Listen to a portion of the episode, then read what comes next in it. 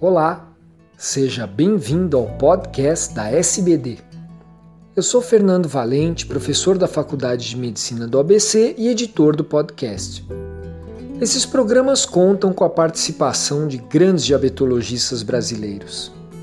Nessa edição, vamos abordar a relação entre hemoglobina glicada e o tempo no alvo glicêmico.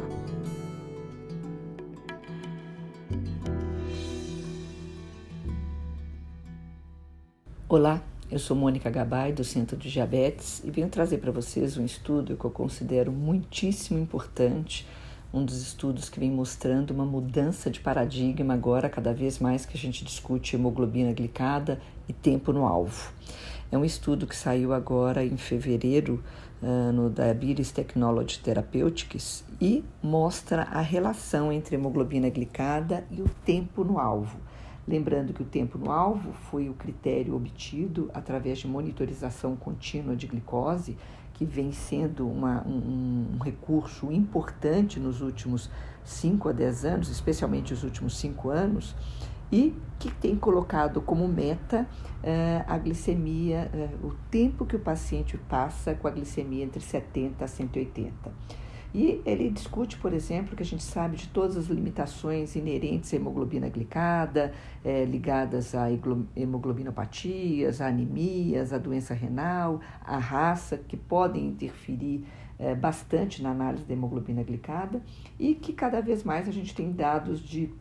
robustez é, mostrando que o tempo no alvo é uma métrica importante. Então, o autor, na verdade, faz um compilado dos estudos que utilizam comparação de hemoglobina glicada com time range, né, o tempo no alvo, uh, tanto analisando relação de hemoglobina glicada com glicemia capilar ou relação de hemoglobina glicada com glicemia uh, obtida por monitorização contínua.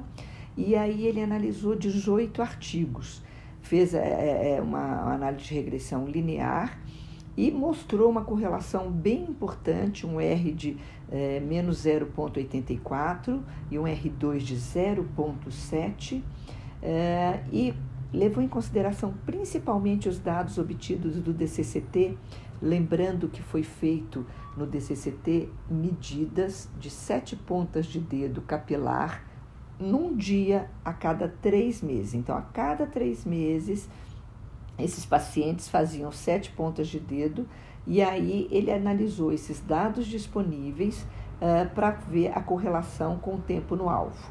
E os resultados mostram que, em primeiro lugar, existe uma correlação sim entre timing range e hemoglobina glicada, uh, e que, por exemplo, o tempo no alvo Uh, em torno de 70% corresponde a uma hemoglobina glicada menor ou igual a 7%, e um tempo em torno de 65%, quer dizer, o tempo que fica entre 70 a 180, corresponderia a uma hemoglobina glicada menor ou igual a 6,5. Além disso, levando em consideração que a gente considera que uma intervenção terapêutica adequada é aquela que consegue mudar a hemoglobina glicada pelo menos em torno de 0,4%, a gente pode dizer que você aumentar o tempo no alvo em torno de 5%, você está obtendo é, é, critérios semelhantes, que seria uma, uma, eleva, uma mudança na hemoglobina glicada de 0,4. Quer dizer, 5% a mais do tempo no alvo, você teria menos 0,4% na hemoglobina glicada.